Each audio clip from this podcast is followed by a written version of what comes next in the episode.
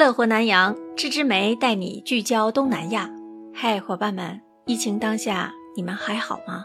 狮城新加坡最近的租房市场供不应求啊，可是骗子也看中了这个机会，出新招数了。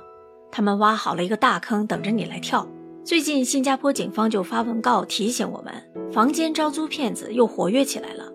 他们在网上发放虚假的租房信息，再通过 WhatsApp 通知受害者。WhatsApp 是新加坡本地人比较喜欢用的一个通讯软件。他告诉租房子的人，必须先付一笔可退回的押金，才能够预约看房子。而且他们冒用了本地合法房屋中介的证件，让想租房子的人信以为真。其实从今年的一月份到现在，就有将近一百四十多个人受骗了，损失将近十九万元新币，大概一百万元人民币呢。上个月在新加坡就发生过这样的事儿。有一个骗子在租房的信息栏里，他冒用了博纳集团公司一名中介的名字，英文叫做 Propnex，啊，这是博纳集团公司的名字。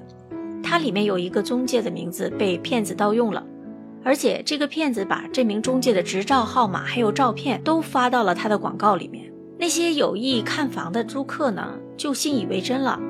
就先付了定金才去看房子，结果定金已经付了，等到看房子的时候人不见了。有意思的是，这个骗子在联络栏里放了他本人的联络号码，就被博纳公司的一名真中介发现了。他发现这个骗子登出的租房广告，它里面的那个中介名字和联络号码不符，为什么呢？因为其实。只要是合法的中介，他登出的广告都必须在房地产代理理事会 （CA） 网站上注册。如果你一查注册不一样，那说明那个就是骗子。所以呢，这名真的中介就假扮成租房子的人，他去联络了这个骗子。这个骗子说他有一处房子非常抢手，很多人都想看房。结果他最后以别人爽约为理由啊，要求这个看房的人先预付定金，才能带他看房子。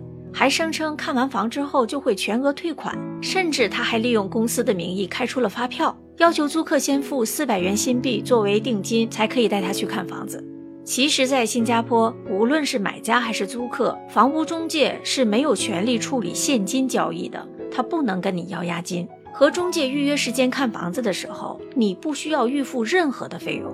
而且在租赁的交易中啊，租客如果有意思去租房子的话，你必须向房东提出意向书之后，才预付一个月的押金。租房和房东也必须用白纸黑字签署了租房协议才算合法。那么，为什么骗子们会打租客的主意呢？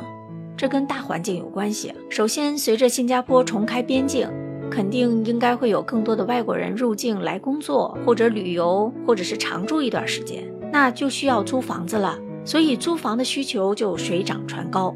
再加上新加坡本地重建局推出的住房单位又不够，那么需求大于了供应，租房市场的短缺是最根本的原因。再一个，这些骗子登广告的平台都是免费的，不管是谁都是免费的，你可以免费去查询这些住房信息。但这些平台它没有验证广告客户的身份，所以你很难分辨真实和诈骗广告。通常这些骗子啊，他会要求租客支付两个月的租金作为押金数额。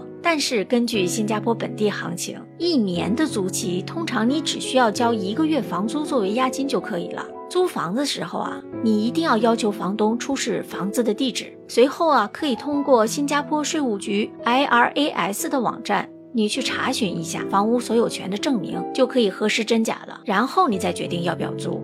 而且尽量去合法的、比较大的房产平台上去查询这些租房信息啊。有的人因为金钱和时间的考量呢，从网络或者是社交媒体上直接去找房子租就很危险。在 Facebook 上面有一个很大的群组，叫做 Room for Rent 新加坡，拥有十二万四千一百名成员呢。每天都会有很多人用中介或者是屋主的身份发表招租发贴文。不少呢，他还写有租客免付中介费，或者是即可入住等这样的字样。由于这类网页缺乏身份验证的功能啊，所以很多人很容易上当受骗。